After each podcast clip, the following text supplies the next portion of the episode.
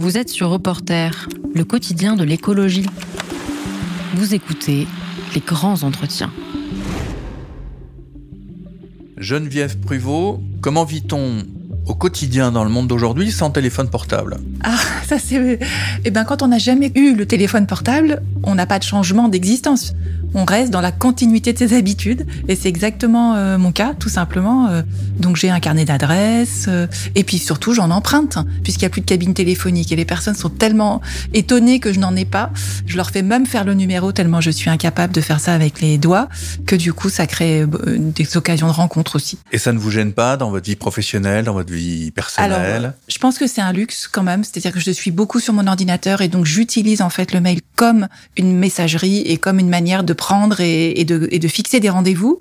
Mais non, Pourtant, je suis allée dans des endroits extrêmement euh, euh, complexes, euh, bah, je veux dire dans des ruralités où il n'y a pas forcément d'indication, mais je fais des plans à l'ancienne. Et c'est pareil pour conduire. J'ai pas besoin d'un GPS. J'ai mes petits plans. Je m'arrête, je demande, et c'est vraiment absolument pas gênant. Chaque fois que ça me, j'en ai besoin, deux minutes après, mon problème se résout, et donc me confirme dans le fait que c'était pas nécessaire. Alors je vous pose cette question parce que Geneviève Pruvot, vous avez écrit Quotidien politique à la découverte, un livre qu'on a énormément aimé à, à, Reporter, et on est heureux que vous soyez là. Et en fait, vous posez la question du quotidien. Et voilà, le, téléphone portable fait partie de notre quotidien de euh, citoyen ou citoyenne du 21e siècle dans un pays dit développé. Pourquoi finalement le quotidien, c'est-à-dire la vie quotidienne, est-elle un acte politique, une façon d'intervenir euh, ou d'interagir avec la société? Parce qu'en fait, la quotidienneté, ça tout de suite associé à la routine ou quelque chose qui doit être en arrière-plan, tandis qu'il y aurait des grands événements politiques de l'autre euh, ou une vie professionnelle bien pleine. Et, et c'est en fait associer la quotidienneté à des sphères ou la sphère privée par exemple, c'est manquer complètement ce que c'est que la quotidienneté. Et là pour ce Henri Lefebvre est vraiment très intéressant euh, avec ses, tous ses ouvrages et sa grande saga sur la quotidienneté. Henri le Lefebvre, c'est qui? Alors Henri Lefebvre, c'est un intellectuel, euh, un sociologue marxiste qui a une longue euh, voilà qui a écrit en tout cas ça commence dans les années 50 jusqu'aux années 80 en fait, il travaille sur la notion de quotidien. Et pour lui, le quotidien, c'est un régime d'attention un régime d'attention qui permet de mettre en veille en fait euh, euh, ces, alarmes habituelles et donc on, vit, on réfléchit pas en permanence qu'on doit manger, qu'on doit euh, aller d'un endroit à un autre. On utilise, comment dire, de façon incorporée un certain nombre d'habitudes. Mais pour autant, cette, ce quotidien-là est politique parce qu'en fait, ben, d'une part, il est fortement appareillé, c'est-à-dire qu'il est soumis à une matérialité qui rend possible euh, le fait de mettre en veille sa vigilance. Et euh, cette matérialité, elle évolue dans le temps. Euh, elle évolue profondément même. Et donc il en fait euh, un, la tête de pont en fait de, de l'invasion capitaliste. C'est-à-dire que le capitalisme évidemment va s'attaquer euh, aux entreprises à, à l'État mais va évidemment nous faire nous produire en tant que consommateurs et consommatrices. Et donc l'intégralité de notre quotidienneté qui nous semble tout à fait anodine des gestes fondamentaux comme naître mourir mais manger dormir habiter vont devenir la proie en fait fait de tout un marché qui va nous vendre du prêt à vivre en fait en quelque sorte et donc il appelle ça la consommation dirigée puisqu'il évidemment critique l'idée qu'il y aurait une liberté d'une part de choix et encore plus de matière et donc ce quotidien il est euh, profondément donc euh, enraciné et pétri en fait de structure de macro-structure, alors que ça s'arrête de la micro-activité. Ça, c'est un premier point. Mais le deuxième point, c'est que cette quotidienneté fortement appareillée, elle est en même temps aussi un endroit, un moment d'expérimentation. Et ça peut devenir révolutionnaire à ce titre-là, parce que la quotidienneté, c'est un moment d'essai et d'erreur. On essaie des trucs, euh, on discute entre familiers aussi. Euh, C'est-à-dire que pour qu'elle ça devienne routinier, ça ne devient pas routinier par miracle. C'est le, produit de débats internes, comme y compris dans les familles. Hein, c'est pas du jour au lendemain que tout le monde se met à faire la vaisselle. On le sait bien. Donc c'est un lieu où on peut aussi enlever les masques, s'engueuler aussi, et aussi sédimenter réfléchir. Et donc, c'est pas pour rien qu'ils s'intéresse à la commune, par exemple, la révolution de la commune, qui va transformer la quotidienneté, où les gens vont euh, organiser euh, l'approvisionnement euh, et les fêtes aussi. C'est-à-dire la quotidienneté, ça inclut la fête. Et donc, c'est un haut lieu de métamorphose. Mais On va revenir à Henri Lefebvre. Euh, d'une part, il était marxiste. Il intervenait à une époque où l'idée, c'était on va transformer le monde par le pouvoir d'État. Enfin, c'était la version marxiste-léniniste. On va prendre l'État et euh, la classe euh, ouvrière, pionnière, changera le monde par en haut, en quelque sorte.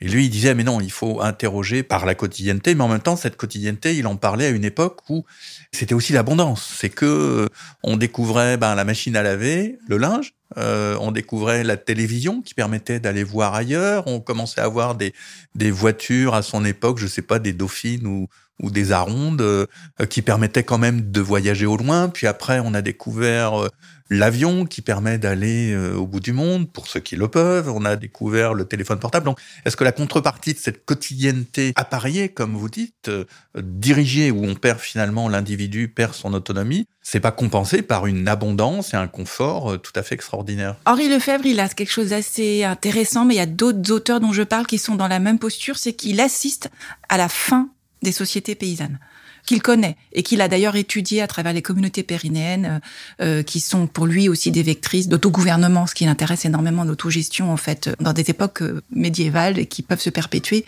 jusqu'à l'époque moderne et dont il voit encore les résidus. Et donc il se pose la question de quand même malgré tout qu'est-ce qu'on perd, qu'est-ce qu'on gagne? Et il oppose une quotidienneté cyclique, créatrice, abondante justement avec une possibilité de maîtrise euh, des matières, et de l'autre, une quotidienneté euh, inerte sur laquelle on n'a pas la main, aucune prise, et aussitôt consommé, aussitôt disparu, il faut racheter. Et donc, il y a vraiment pas de, pour lui, de d'angélisme. Enfin, comment dire? Évidemment qu'il y a la, la question du, du, du, du, progrès et de tout ce qui est apporté, mais il pense nécessairement en termes de chaîne d'exploitation tout simplement. Et donc, mon confort se fait au prix de, quelle exploitation? Donc ça, c'est un premier élément. Et l'autre élément, c'est que cette quotidienneté appareillée, enfin, c'est, elle, elle empêche d'être à l'écoute du monde. C'est-à-dire qu'elle elle nous, elle dirige aussi notre paysage sonore, notre paysage visuel. Elle, elle arrase, en fait, elle uniformise. Elle, on est vraiment dans la critique de la standardisation. Alors que lui, euh, c'est pas pour rien qu'il va aussi hein, beaucoup être important pour les géographes. Il, il, voit une variété d'arrangements humains dans les milieux de vie qui lui semble tout d'un coup, mais réduite à la portion congrue. Et donc cette polyrythmie du monde qui l'intéresse tant, c'est-à-dire pouvoir voir tout l'ensemble du bruissement du monde, mais voilà tout ce qu'on le bricolage humains qui font que ces cycles de vie n'ont rien de reproductible d'un micro-canton à un autre. Lui, plutôt que de voir ça comme un truc arriéré, il voit ça comme la preuve de l'ingéniosité humaine. Et donc, ce qui l'intéresse, c'est ce que les sociétés humaines vont rester ingénieuses. Je veux dire, euh, il y, a, y, a, franchement moins de variétés de téléphones portables qu'il y a de variétés de faux. Et précisément, en ce moment, on a perdu cette, euh, ou plus exactement, vous le dites, avec le, la norme contemporaine d'existence, mmh. celle dans laquelle on vit, ce mmh. quotidien appareillé. En fait, on méconnaît la fabrication. On ne sait pas comment est fait la montre qui est là, le micro qui est là, même le pain que nous allons acheter euh, tout à l'heure pour manger, pour rentrer à la maison. On est à distance, en fait, de tout ce qui nous entoure et de ce qui constitue le moindre geste de la vie quotidienne. Alors ça, c'est un un autre point très important, c'est que la quotidienneté appareillée est une quotidienneté abstraite, profondément abstraite, abstraite du milieu de vie d'où sont extraites les matières nécessaires à la vie pour le dire autrement. Et là, pareil, on peut comparer vraiment dans différentes régions du monde dans lesquelles on voyage. On dit, oh, c'est chouette, toutes ces échoppes, on voit les gens bricoler, ils sont quasi dehors. Ah, dans les champs, il y a plein de gens qui travaillent. Et là, on prend en photographie de façon abondante euh, cette, euh, cette sorte de, comment là, de, de... Une sorte de carte postale. Ouais, de carte postale, sans se rendre compte que, euh, de toute manière, c'est ce que l'on est en train de voir, c'est la fabrique du monde et que euh, en bout de chaîne de vie, y compris dans nos pays à nous, il y a des gens qui sont en train de trimer dans les champs et de fabriquer la subsistance nécessaire pour que des ouvriers et des industriels puissent se nourrir. Et euh, donc cette euh, perte de visualisation du travail collectif qu'implique le moindre de nos gestes vitaux, c'est un problème politique parce que d'une part, ça n'invite pas du tout à comprendre les conditions de travail dans lesquelles ces choses-là sont produites et pourtant ces choses sont, nous sont nécessaires et donc ça conduit à faire de ces petites mains des invisibles, euh, délocalisées. En plus, maintenant, c'est formidable, c'est à l'autre bout du monde que ça se passe et on n'y va que d'une façon touristique, mais pas du tout pour visiter les usines euh, des puces électroniques de nos téléphones portables. Et donc, euh, il y a quelque chose d'une abstraction folle qui est constitutive hein, de, du capitalisme qui est colonisateur. Et dans cette colonisation, il faut entendre aussi déterritorialisation, c'est-à-dire qu'il faut que la fabrique du monde doit se faire à l'échelle monde. Et donc, euh, ça implique qu'on n'a plus la maîtrise, évidemment, euh, localement de comment les choses se fabriquent. Et qu'en même temps, on n'a plus les moyens non plus de contester euh, les, les, possédants de ce monde qui se trouve, évidemment, à l'échelle planétaire maintenant. Et ça, c'est aussi invisible, en fait. Et qui devient invisible. Et les féministes là-dessus jouent un rôle fondamental. Notamment les féministes qui m'ont intéressé, les féministes de la subsistance, c'est qu'elles disent la fabrique du monde, c'est des petites mains des petites mains paysannes, des petites mains domestiques, des petites mains ouvrières, des petites mains qui vont faire en sorte que la reproduction de la vie, euh, qui permet de travailler euh, dans la société salariée euh, que le capitalisme euh, aussi euh, va promouvoir, que ce monde-là euh, soit possible. Donc cette, ce travail de subsistance de base est, est totalement vital et son invisibilisation, c'est pas juste invisibilisation du travail domestique au sens où on va préparer la cuisine. Ça va plus loin, c'est que les matières qui font qu'on cuisine sont elles-mêmes invisibilisées. Donc c'est une longue invisibilisation qui va du travail de subsistance qui est au contact premier des matières jusqu'au travail domestique dans nos cuisines euh, ordinaires. Et, ça, ça crée du coup entre des femmes euh, qui ont le travail domestique, mais aussi des paysannes et des paysans, un lien très fort et des ouvriers au milieu qui pratiquent l'assemblage. Et cette invisibilisation, elle est tragique parce qu'en fait, d'une part, elle empêche quelque chose qui s'appellerait le soin environnemental. Parce qu'en fait, quand on est en prise avec la matière et, et qu'on n'a pas 50 000 intermédiaires ni une distance folle, et en fait, on doit se préoccuper du renouvellement des matières. C'est-à-dire que moi, si j'achète un truc en bois, je sais pas de quel bois euh, ça vient. Si c'est du mélaminé collé, je sais même pas euh, s'il a bien fallu du bois au départ, même si aujourd'hui il y a quasiment plus rien en bois. Donc la question des forêts, euh, de l'eau, des ressources, cette préoccupation majeure qu'il y a quand on est en prise avec la, le travail de subsistance disparaît. Si notre société et notre quotidien, chacun et chacune d'entre nous est destructrice de, de, mmh. de l'environnement, de l'écologie, mmh. c'est parce qu'on on n'a plus la perception directe de ce qui est nécessaire pour vivre. Exactement. Dans le féminisme de subsistance, en fait, vous revenez aussi sur les sociétés paysannes, voire même euh, le néolithique, c'est-à-dire ce passage un peu mythique, on va pas tout à fait mythique, mais historique, euh, il y a à peu près 10 000 ans, entre euh, des sociétés de chasseurs-cueilleurs et des sociétés paysannes. Qu'est-ce qui se passait quand même dans ces sociétés paysannes dont, dont les féministes de subsistance euh, parlaient, euh, et aussi des, des féministes des pays du Sud, comme Vandana Shiva, qui, qui font un lien avec ces sociétés paysannes qui sont encore relativement vivaces. Bah déjà, comme c'est des sociétés sur lesquelles on a on n'a pas toujours euh, comment dire, on a des, des artefacts, mais, mais de là à couturer et proposer une vision sociale bien nette de comment tous ces objets qui ont subsisté, dont on ne sait pas tous ceux qui ont disparu, de comment tout ça est organisé, c'est aussi propice évidemment à la projection en fait euh, de sociétés euh, imaginées et dans lesquelles on peut par exemple postuler ou se dire que c'était des sociétés dans lesquelles la place des femmes euh, n'était pas dévaluée. Et donc là, ça, il y a tout le gradient écoféministe. Ça va explorer aussi bien le renversement. Hein, les femmes seraient surpuissantes, mais c'est plus fréquent. Et c'est pour ça quand on parle, on caricature en disant oui, elles seraient euh, dans une sorte de, de matriarcat où les femmes domineraient. C'est beaucoup plus subtil que ça. Elles disent au contraire que ce seraient des sociétés égalitaires.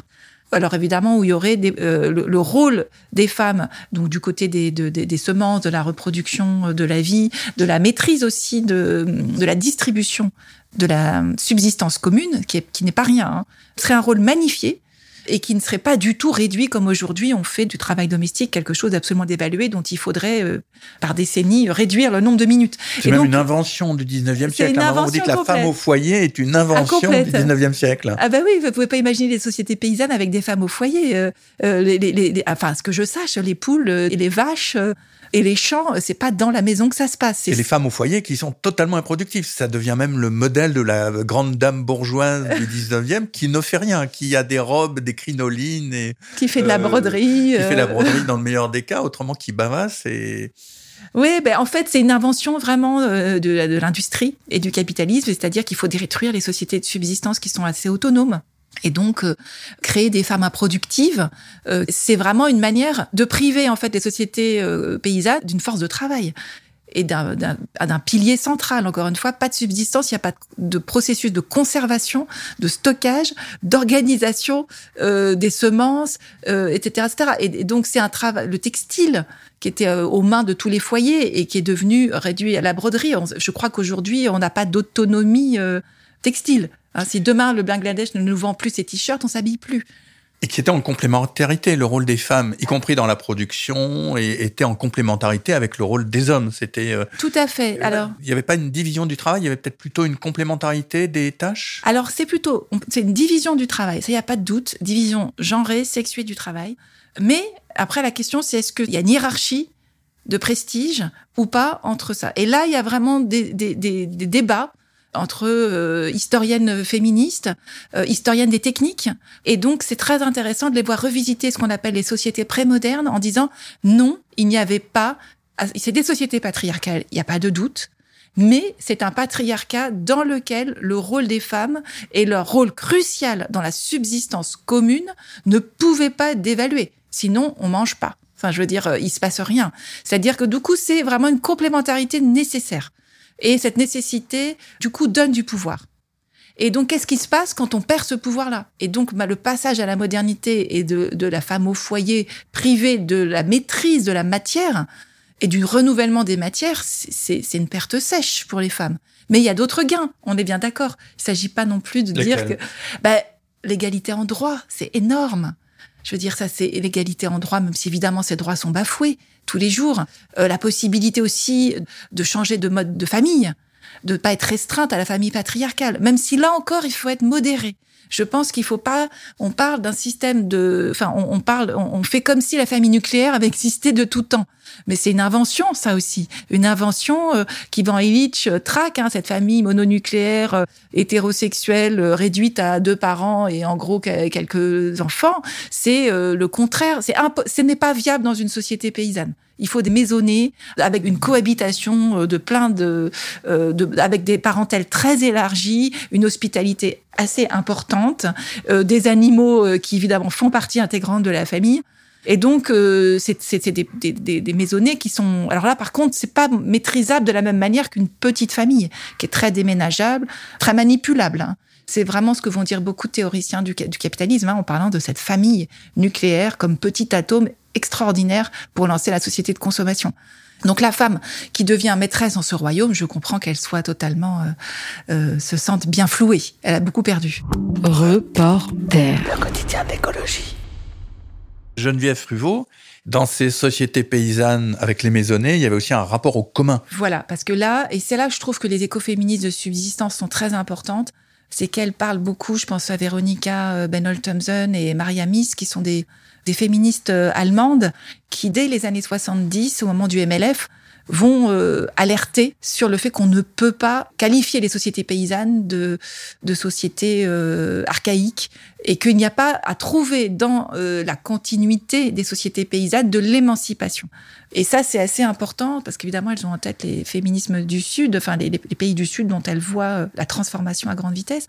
Et ce qu'elles disent, et ce qui est assez important, c'est que effectivement, le commun, quand on parle de communs ou de communaux, même de terres, dans les sociétés paysannes, c'est un niveau de sophistication, de complexité aussi, mais aussi de potentialité de redistribution à l'ensemble de la maisonnée qui est énorme. C'est-à-dire que c'est pas pareil de redistribuer à quatre personnes avec deux familles que quand on a 50 euh, personnes là qui, qui mangent collectivement et dont il faut organiser la vie collective.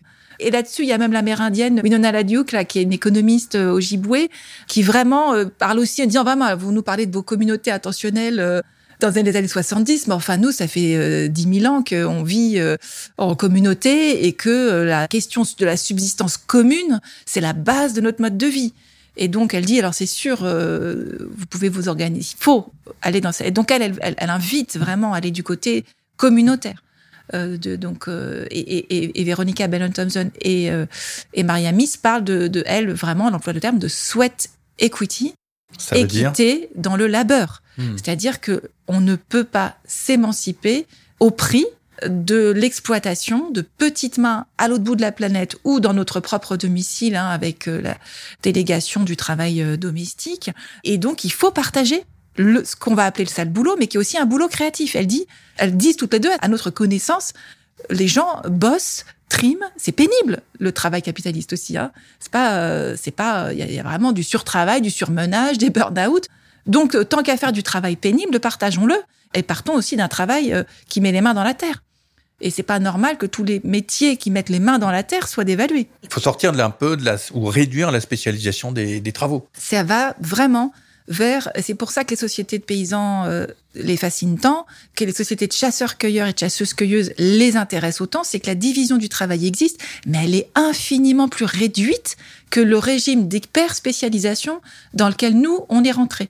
Et qui est vraiment devenu, enfin, qui est présenté, y compris par Durkheim, par exemple, qui est un grand, bah, vraiment un, sociologue, et puis qui est, voilà, que, et voilà, qui, qui, qui fait de l'extrême division du travail un facteur de solidarité. Alors que, au contraire, euh, celles et ceux qui vont regarder du côté des sociétés paysannes disent voilà, il y a une moindre division du travail, moindres écarts sociaux aussi. Et dans les chasseurs-cueilleurs, on va même les appeler, les anthropologues, on les appeler les sociétés égalitaires. C'est pas pour rien. C'est que les, le gradient des, tâches et des richesses, c'est-à-dire que il n'y a pas de chef, nous dit Pierre Clastre, mais en plus, il fait le boulot de subsistance parce que euh, tout le monde doit le faire. Et donc, cette idée de tout le monde doit retrousser les manches, c'est quelque chose qui à la fois trouve évidemment euh, et puis c'est une inspiration qui est puisée dans des sociétés autres que nos sociétés euh, occidentales modernes, mais c'est aussi une vision du, futur, c'est à l'horizon. C'est-à-dire? Ben, C'est ce qu'il faut faire, c'est présenté comme un programme politique. Et tous les autrices et les auteurs qui m'ont intéressé, de Illich, Lefebvre, Françoise Daubonne, qui est notre écoféministe euh, française, parlent toutes de petites sociétés autogérées. Les biorégionalistes, il n'y a pas de doute sur le fait que c'est pas quelque chose de lointain qui serait lié à un mode de vie qu'on ne pourrait plus reproduire. C'est vraiment pas le retour à la bougie ou aux amiches, mais c'est euh, une vision nouvelle et émancipatrice de l'avenir. Exactement. C'est-à-dire que là aussi, c'est euh, très intéressant, et c'est pour ça que les sociétés, enfin les alternatives écologiques m'ont beaucoup intéressé. C'est parce qu'évidemment que c'est pas le temps du rouet, euh, de la bougie, que je me retrouve avec des personnes qui ont plus un téléphone portable que moi, ou des, et des ordinateurs et une voiture, donc un moteur à explosion. c'est comment on compose, qu'est-ce qu'on garde, qu'est-ce qu'on perd, comment on refait village aussi avec la société moderne telle qu'elle existe, comment on va métisser en fait des techniques. On va pas. Euh, le capitalisme industriel est fondé sur l'hégémonie technique, c'est-à-dire quand il y a une technologie qui s'invente, c'est elle doit détruire les autres. Il y a une cohabitation provisoire et puis après c'est éradiqué. Et ça, c'est c'est vraiment une un manière de de faire, quoi, de s'implanter, qui, qui, qui, conduit au monopole et tout, évidemment pas du tout au, fameux libre choix du, du, du mythe néolibéral.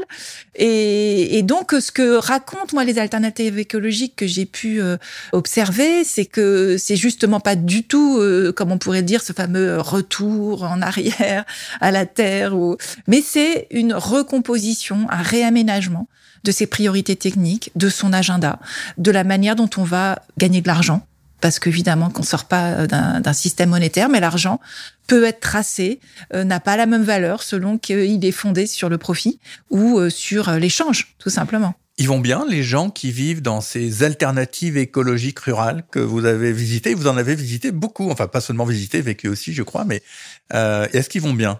Eh ben oui, très bien. Et alors c'est ça. Ça leur manque pas quand même tout ça? Bah d'une part, enfin ce qui est intéressant, c'est que j'ai fait aussi beaucoup d'entretiens biographique. Donc en fait, voilà, c'est pas euh, d'un claquement de doigts, ça arrive pas euh, du jour au lendemain. Et le biais, évidemment, de mon enquête, c'est que je prends des personnes dans des endroits et je prends les personnes qui continuent d'y être. Donc ceux qui en partent ne sont, font pas partie de mon échantillon. Celles et ceux qui repartent en ville, notamment, puisque c'est, ou qui changent de région. Mais j'ai fait suffisamment de régions, suffisamment d'endroits pour voir des personnes qui se plaisaient pas un endroit, du coup, vont à un autre. Donc le nomadisme fait partie aussi de la recherche du bon lieu, du bon collectif, dans lequel on va se sentir euh, accompagné dans, dans cette mue qui est quand même très importante. Et euh, l'avantage, comme je le disais, des entretiens euh, biographiques, c'est que voilà, ça se fait progressivement à tout âge. Hein. J'ai des personnes qui, c'est à 70 ans, enfin c'est entre 60 et 70 ans que la mue s'opère. Donc c'est c'est pas rien. La mue vers? Ben, vers une alter, une cohérence, une cohérence des personnes qui disent je je suis dans la consommation bio, mais je suis pas dans euh, la transformation malgré tout du système de consommation. Donc j'essaie de m'engager dans des luttes et de mettre en cohérence mon mode de vie, ma façon de travailler aussi. Et donc euh, tout ça, c'est tellement énorme que ça prend plusieurs années. Et ça prend tout un groupe aussi. C'est pour ça que je, je m'élève contre l'idée que ce serait des trajectoires individuelles euh, qui feraient ce chemin tout seul. Il faut évidemment être accompagné. Euh, il faut réapprendre à faire société, à faire communauté. Il faut réapprendre à faire à mes communautés, se créer une communauté, partir de communautés déjà assez structurées, qui vivent pas nécessairement ensemble. Le modèle des sociétés, des communautés intentionnelles de cohabitation euh, dans un même lieu n'est pas du tout le modèle unique, et y compris dans des lieux comme Notre-Dame-des-Landes, il y a plein de collectifs, mais justement plein de collectifs Et il y a des personnes aussi qui choisissent d'habiter euh, en habitat léger euh, de façon plus resserrée, mais ils font société et collectif en, ayant une multiplicité d'échanges avec d'autres. Et donc euh, ça, c'est fondamental comme manière de réhabiter et collectif. Pourquoi? Parce qu'on va pas du jour au lendemain se refaire ses vêtements, refaire tous ses légumes et que ça, des échanges se créent entre des choses qu'on choisit, qu'on peut faire, qu'on est en capacité de faire, parce que malgré tout, tout ça implique euh, non pas de l'argent, enfin, ça c'est aussi un autre point important, mais du temps et un accès à la terre. Et ça, c'est compliqué. Et souvent, ce qui se passe, c'est qu'avant de trouver un endroit, d'acheter un terrain, il y a des formes d'hospitalité qui se créent à partir de celles et ceux qui ont pu accéder à la terre. Et là, il y a des solidarités importantes avec ceux qui ont, ont, pu avoir accès de façon très peu chère dans les années 70 à des, euh, à des maisons, des ruines qui sont retapées, qui valent de l'or aujourd'hui et qui donc ont des terrains, sont installés. On finit, on s'est installé. Et donc, il y a vraiment, je dirais, toutes les décennies, comme ça, une nouvelle vague d'installation dans des lieux très différents, puisqu'évidemment, quand le foncier devient trop cher, ben, on, va plus loin, on va ailleurs, dans un autre coin des Cévennes, dans un autre coin euh, euh, de Bretagne. Et à partir de là, on peut épauler ceux qui, des néos, qui, les néophytes, néo, pas simplement néo-ruraux, mais néophytes, voilà, en leur proposant l'hospitalité, quoi, pour poser un camion, une yourte, euh, ou un stage, ou un, petit boulot, parce qu'il y a du travail euh, dans les champs. Et ça, c'est, c'est, c'est extrêmement important. Du coup, moi, j'appelle pas ça de l'autosubsistance d'une part, ça me ramène à l'automobile, mais euh, à l'automatisme, mais l'entre-subsistance. Voilà, c'est quelque chose d'éminemment euh, collectif, concerté, euh, et qui, du coup, donne à penser. Voilà, c'est social, des micro-sociétés. Mais est-ce que c'est pas une, une, fuite, une mise à l'écart, le renoncement à la transformation globale et à l'action politique en une façon moderne de cultiver son jardin, comme le personnage de Candide, je crois qui à la fin d'aventures absolument terribles et désespérantes euh, va cultiver son jardin en disant que le monde vive sans moi. Bah, L'avantage de, de, cette enquête de, de longue durée que j'ai menée, c'est que euh, du coup, j'ai pu aussi bien voir ce que j'ai fini par qualifier des luttes frontales, comme à la ZAD de Notre-Dame-des-Landes, que des luttes que je vais appeler feutrées. Et on peut les opposer en termes de répertoire d'action en disant il y en a qui voilà sont en confrontation directe avec l'État, œuvrent euh, évidemment pour euh, changer euh, les lois et puis montrer que d'autres d'autres façons de de faire sont viables, tandis que d'autres le font très discrètement et si on se déplace pas au fin fond de la campagne, on peut même ne pas voir que ça existe. Et le fait de travailler comme ça, enfin d'enquêter sur la longue durée, c'est de voir que les personnes circulent en fait de ces fameux écolieux à ces luttes frontales. Et que l'une ne fonctionne pas sans l'autre. S'il n'y a pas tous les euh, peuples qu'on pourrait appeler des yourtes et des habitats légers euh, du fin fond des campagnes pour venir à Notre-Dame manifester ou prêter main forte à l'occasion. Et tout le monde ne peut pas le faire dans ces campagnes parce qu'il y a des bêtes qu'il faut nourrir tous les jours, parce qu'il y a des places de marché qu'il faut pas perdre. Sinon, euh, euh, quelqu'un de Ringis va y venir. Donc, euh, on y envoie. Il y aura toujours quelqu'un de ces lieux-là qui aura plus de temps, sera entre deux vies, va être dépêché pour aller sur les luttes frontales, revenir après, de redonner des nouvelles. Et puis, moi, je retrouve des, des flyers dans des endroits pas possibles, de gens connectés à des luttes frontales et à l'autre bout du monde aussi. Et ça, je pense que ce, cette interdépendance-là, qui est parfois euh, conflictuelle. Évidemment, on va dire mais vous vous militez pas suffisamment, et puis les autres vont dire oui mais vous vous êtes euh, plus violent que nous on, le souhaiterait. Euh, et donc il y a vraiment des, conflits qui sont pas à ignorer et qui se retrouvent dans chaque site aussi, hein, où il y a des mouvances plus autonomes, d'autres plus écolos. mais dans les deux cas, je vois une radicalité, c'est-à-dire la question de plonger dans les racines de la structure et de pas se laisser attraper par cette structure-là.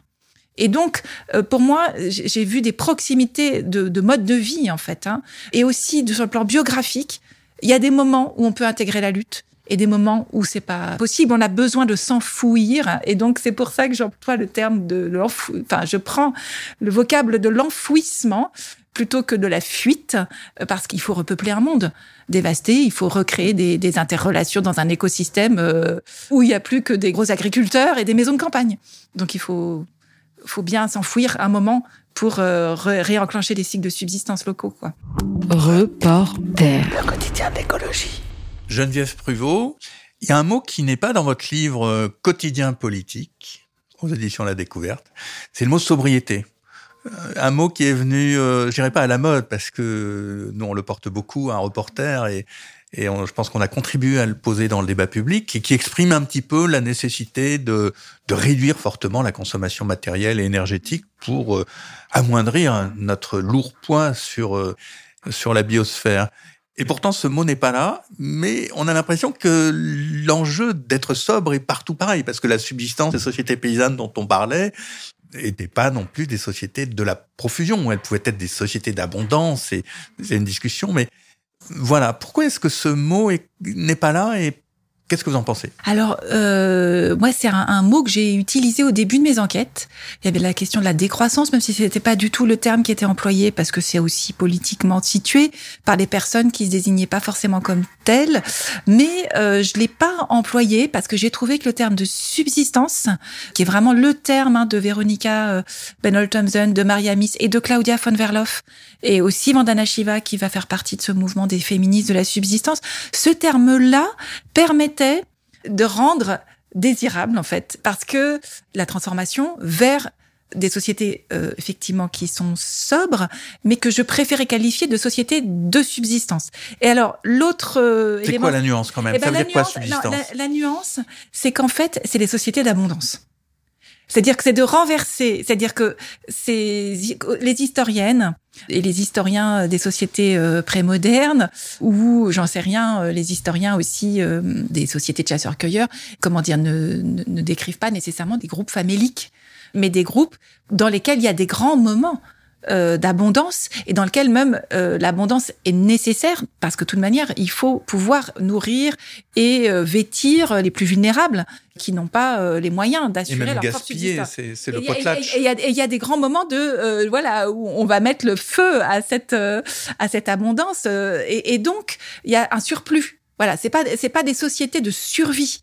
Et donc du coup, c'était euh, une manière de rendre compte de la profusion extraordinaire de la matière euh, à partir du moment où elle euh, remet en place des cycles de, de, compagnonnage avec le monde vivant, qui est extrêmement varié. Et donc c'est pour ça que j'en ai fait une enquête ethno-comptable où, où, où, je réduis la focale sur euh, un tout petit euh, des groupes de boulangers paysans qui vivent en yurt. Ça paraît une réduction un peu abusive. Euh, et pour montrer que si je m'absorbe dans cette existence, je commence à rentrer dans une complexité de relations entre les vivants, les objets qu'il faut savoir travailler, qui fait que ça devient vertigineux. Et du coup, le terme de sobriété euh, pouvait renvoyer à la notion de simplicité volontaire aussi, qui est, je sais que tout ça c'est des, des, des c'est pas comparable, enfin c'est pas les mêmes mots, hein.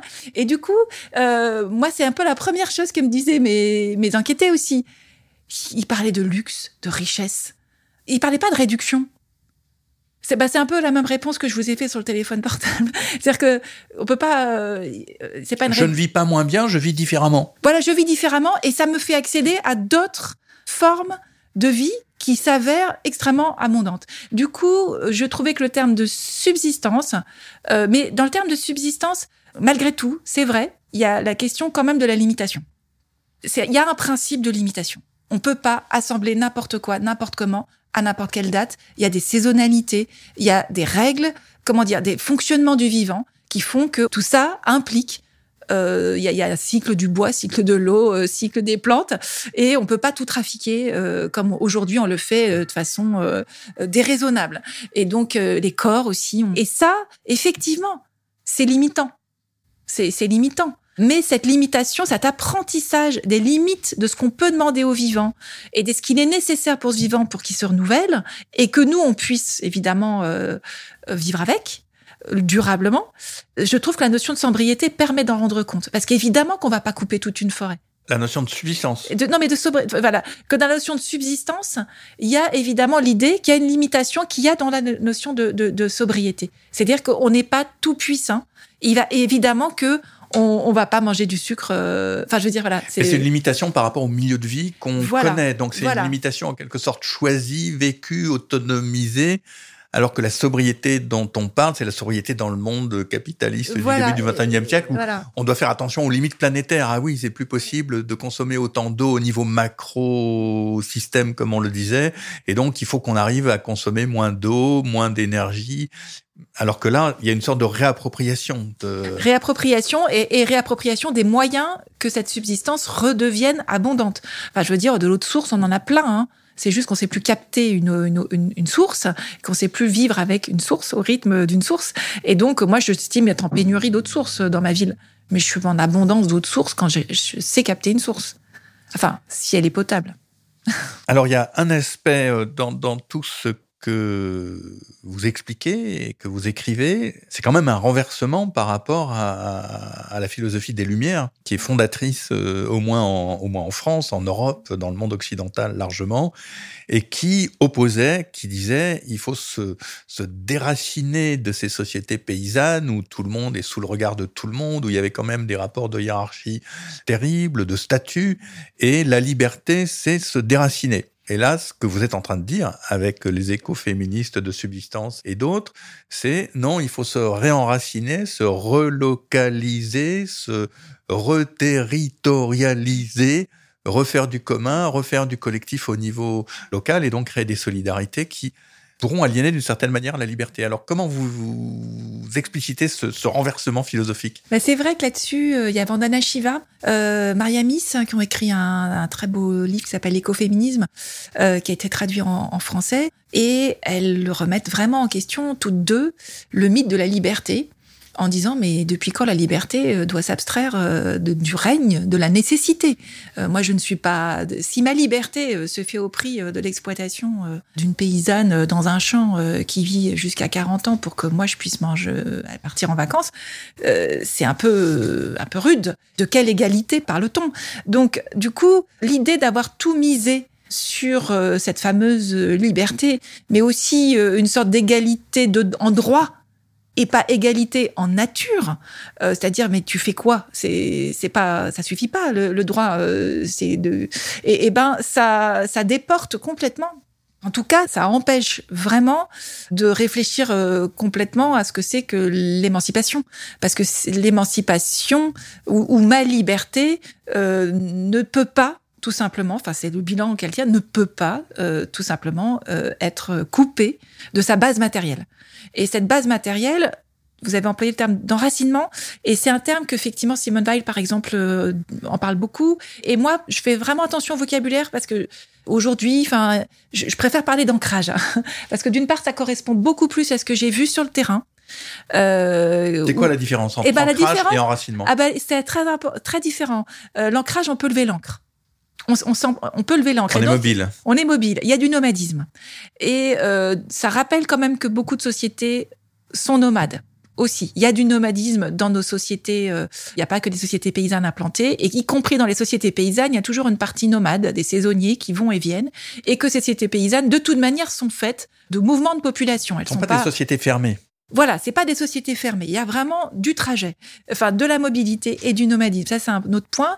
Et par ailleurs, nous sommes comment dire, on a été tellement déterritorialisés dans nos sociétés euh, euh, occidentales, euh, dans le Nord global, que euh, voilà, revendiquer une racine n'a pas de sens, et que donc c'est bien pour ça qu'on parle de néo-paysans, néo-ruraux, qui se mettent, certains vont réapprendre même des langues, euh, je sais pas, l'occitan, le breton, alors qu'ils sont pas du tout ni bretons euh, ni languedociens depuis euh, moult générations. Donc on voit bien qu'il y a l'idée que on va s'ancrer quelque part faire corps avec une tradition réinventée, voire même critiquer cette tradition. Par contre, essayer de se remettre en état d'écoute d'un territoire tel qu'il a été euh, saccagé, mais tel qu'il est aussi revivable, enfin je veux dire réemployable ou retraduisible en des termes plus bio-régionaux, on va dire, ce qui fait que la subsistance peut reprendre le chemin d'un marché local. Et ça, je pense que c'est quand même fondamental. C'est une critique des Lumières en ce que, du coup, euh, l'idée de, des paysans euh, enchaînés à leur terre, euh, société patriarcale qui serait incapable de raisonner avec une euh, ville. C'est une vision totalement réduite de ce qu'ont pu être les sociétés d'une part féodales et d'autre part prémodernes. Et ça, Silvia Federici le, le montre très bien, euh, mais aussi hein, euh, Kropotkin, par exemple. On voit bien que les anarchistes ont puisé aussi dans l'entraide. Hein, Dans l'entraide, ils, ils, montrent tous comment les campagnes et les villes fonctionnaient ensemble, mais c'était pas les mêmes villes, c'était pas les mêmes campagnes. Euh, et donc, par exemple, c'est typiquement, un, on voit bien qu'il y a une circulation constante entre euh, des paysans qui vont avoir des bouts en exode rural, mais qui peuvent revenir à tout moment, retravailler d'ailleurs euh, dans les champs. Ça fait des portes de sortie, évidemment, euh, dans ces fameuses maisonnées patriarcales qui peuvent être assez oppressantes. On va s'échapper et c'est un grand lieu d'émancipation féministe. ça, Sylvia Federici le rappelle. Mais pour autant, ça ne veut pas dire que les campagnes sont des lieux, comment dire, où aucune résistance ni aucune redistribution de type, euh, le mot démocratique est trop fort, mais en tout cas de type euh, égalitaire, n'est pas possible. C'est au contraire, il faut retrouver historiquement les capacités d'autogouvernement des campagnes. Et donc tous les autrices et les auteurs que j'ai étudiés euh, donnent des, des, des, exemples précis de fonctionnement communautaire et euh, que ensuite la grande métropole, euh, évidemment, euh, va aspirer, détruire. Reporter. Le quotidien d'écologie et Geneviève Pruvot, il y a justement une question qu'on se pose, c'est que, ok, les alternatives écologiques rurales, euh, voilà, il y a, y a, un avenir qui se dessine, hein, et c'est bien euh, cet avenir de possibilités, de prise en compte des limites, d'émancipation et de bonne vie. Mais euh, nous sommes maintenant dans des sociétés euh, où je crois on est à 75% en ville. Euh, là, on est en train de parler à Paris.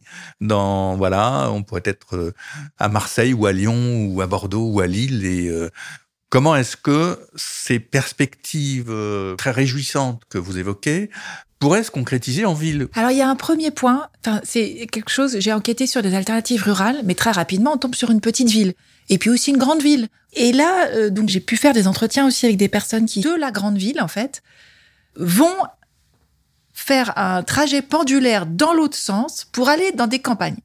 Et donc euh, là, ça, ça s'inverse, c'est-à-dire qu'on parle toujours des gens des, des urbains qui parti, habiteraient à la campagne, mais dont le centre de vie serait à la campagne. Et là, on a des urbains à la ville, à la ville pardon. Et là, on a des urbains dont finalement le centre d'intérêt se trouve dans euh, un écolieu ou une ZAD qui se trouve euh, à 30 km ou 40 km. Et ils n'arrêtent pas de faire des trajets, ils y vont, etc. Qu'est-ce qu'ils vont faire en ville alors? Ben, ils y habitent, ils y ont des enfants, ils y ont un travail, et ça compte aussi. Euh, et donc, mais on voit bien que le, le, ça se déporte du côté de la campagne. Donc ça, c'est un premier point.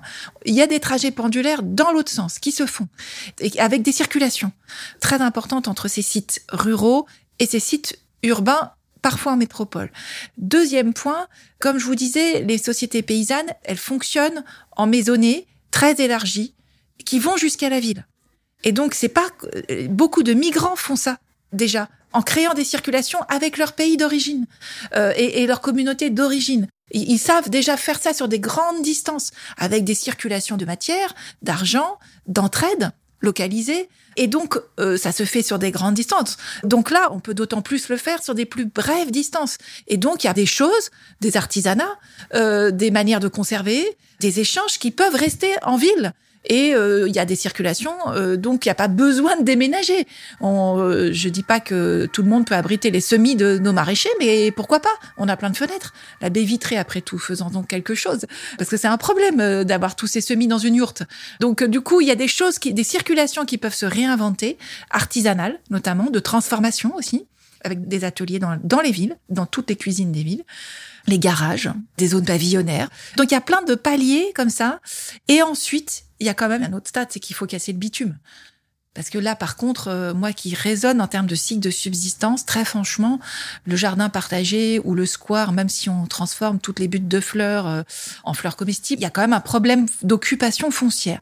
Et donc là, que des métropoles puissent assumer la décroissance démographique de la ville, mais il faut c'est la survie même de la métropole. De toute manière, les gens la quittent. Mais malheureusement, il faut pouvoir la quitter. Et donc, euh, faut avoir euh, le pouvoir, c'est à la fois un pouvoir euh, pas simplement euh, monétaire, mais se dire que c'est possible de vivre à nouveau à la campagne avec peu d'argent, mais beaucoup par contre de ressources en nature. Et ça, c'est aussi un- une inquiétude tout à fait légitime que notamment des populations euh, euh, soit migrantes, euh, ouvrières ou euh, paupérisées, on peut imaginer quand même que c'est pas une, alors que ça coûte pas cher de ce que j'ai pu vraiment observer microéconomiquement, de changer de vie. Il n'empêche que c'est un saut que pour l'instant que les classes moyennes euh, blanches euh, supérieures s'offrent bien davantage que des, des classes ouvrières. Donc euh, Il faut un accès au foncier. il faut un accès au foncier. Et rétablir des liens que, paradoxalement, peut-être ce qu'on appelait la classe ouvrière a perdu. Ouais, il y a les jardins ouvriers, il y a une classe ouvrière encore dans les campagnes, mais évidemment en concentrant. euh, puis il y a toutes les sociétés, euh, enfin tout la- le monde de services, Euh, et on a, on a les fameux bullshit jobs euh, dont parle euh, David Graber, quoi. Et, Ou tous Et- les métiers invisibles et tous les dont on métiers a vu l'importance pendant le confinement, Mm. euh, tous les, les métiers Mm. du soin qui sont sous-payés alors qu'ils sont Ah, le essentiels. care, ouais, c'est c'est terrifiant parce que du coup, euh, c'est sous-payé et en plus, c'est un métier de care qui est coupé de ses racines matérielles. Et que dans toutes les classes populaires, évidemment, que, et dans tous les pays du Sud, prendre soin des personnes, c'est aussi prendre soin de la manière dont elles mangent, jusqu'aux vêtements qu'on va investir d'une intention, d'une même d'une sacralité. Et donc, euh, c'est total comme soin. Et on peut pas, là, le soin, en plus, il est segmenté. Donc, on a des personnes, elles sont privées. Enfin, c'est même une souffrance pour plein de métiers du soin de se dire, mais je, je, je peux, je peux faire agir que sur un petit bout de soin. Donc, euh, moi, en tout cas, casser du bitume, la stratégie du bulldozer. Euh, Et reprendre la place des voitures aussi. et ré- voilà, vider les voitures, euh, faire. euh, on n'a pas, on a besoin que des voitures pour des ambulances, des choses très urgentes, euh, mais euh, pas du tout pour notre vie quotidienne. Ça, euh, c'est une certitude. Comment réorganiser la société pour retrouver une marge d'action sur ses moyens de subsistance quelle grande question. Mais en fait, je reprends une phrase que vous avez écrite alors, dans, dans Quotidien politique. Alors moi, je me suis justement, j'ai botté en touche. Je me suis dit, je vais pas. Euh... Puis il se trouve que les personnes qui, enfin les, les textes qui m'ont beaucoup inspiré, euh, se réinventent pas l'ensemble du corps social et ne nous font pas euh, un petit traité euh, d'autogestion, euh, euh, comment dire, quitte en main quoi. C'est pas du tout l'enjeu parce qu'en plus il y a toujours l'idée qu'il faut composer avec le territoire, les gens tels qu'ils sont. et donc ce qui, moi, j'ai appelé l'hypothèse vicinale. C'était vraiment une façon de dire comment réorganiser la société déjà en repensant le territoire proche, en relocalisant. Euh, et donc, il y a plusieurs échelles. Il y a l'échelle biorégionale, c'est-à-dire se remettre dans les conditions de matière qu'il faut pas chercher à l'autre bout de la planète ou à l'autre bout euh, d'un pays, mais donc de se composer avec les matières euh, proches, mais évidemment pas celles qui sont à échelle pédestre uniquement, une échelle biorégionale. Bon, c'est à échelle pédestre, hein, euh, pour plein de sociétés de chasseurs-cueilleurs, ils font ça en une journée, mais de voilà, marche. ce que l'on peut parcourir en distance en un jour. Voilà, ce que l'on peut parcourir en distance en un jour, euh, avec des kilomètres absorbables, et qui fait que le territoire est encore figurable, qu'on reste encore dans des possibilités d'interconnaissance, d'interconnaissance. Un rayon de 20 km à peu près. Un rayon de... Mais ça peut être plus vaste. hein. Ça Mais- dépend si on est en plaine ou en montagne. Voilà, exactement. Et donc c'est pour ça que c'est pas possible de faire un programme, euh, parce que euh, ces échelles, elles varient en fonction du, du biotope, quoi. Mais en même temps, on est là en 2022 euh, dans un pays, la France, qui connaît son grand rituel euh, politique tous les cinq ans. Euh, ça bouge quand même. Il y a Ouais. une gauche et des écologistes qui sont mis ensemble. Donc, quand même, toute votre démarche et l'écoféminisme de subsistance et écologique que vous portez, comment est-ce que ça peut s'articuler avec ces grands macrosystèmes politiques qui espèrent euh, arriver au pouvoir? Enfin, on verra ce qui se passera, mais Bah, repenser déjà à l'échelle euh, biorégionale, ça me semble fondamental.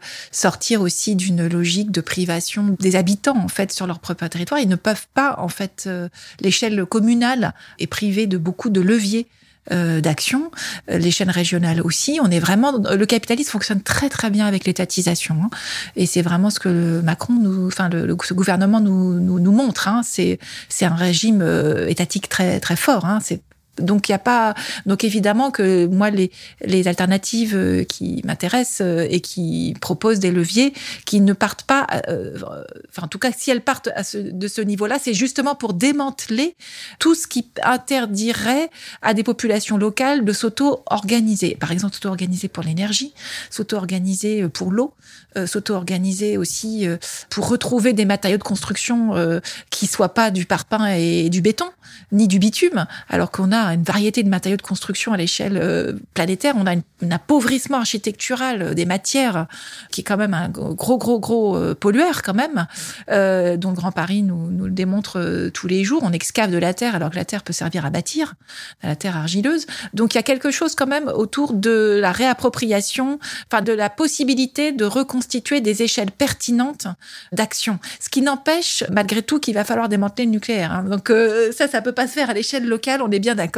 C'est même à l'échelle euh, européenne qu'il va Parce falloir. Que le nucléaire, c'est l'antinomique de tout ce dont on a parlé depuis ah, une ben heure. voilà. Centralisé, totalement inappropriable, euh, loin, Abstrait. euh, abstrait et très dangereux. Et très dangereux et qui va durer des millénaires. Donc c'est c'est l'énergie totalement à l'image de la société dans laquelle on vit, société industrielle. C'est-à-dire que quand on voit tout ce dont a besoin le nucléaire pour vivre, il faut se dire que c'est donc ce dont nous, dans notre quotidienneté, nous avons besoin pour vivre. Est-ce vraiment dans cette dans ce monde-là que nous avons envie de vivre? Donc du coup, euh, ce que, quand on, commence à réfléchir vraiment sur ce que c'est que le nucléaire, on voit le soubassement de nos démocraties. Moi, la démocratie nucléaire, ça me ça me pose un pro c'est presque antinomique en fait. C'est carrément antinomique.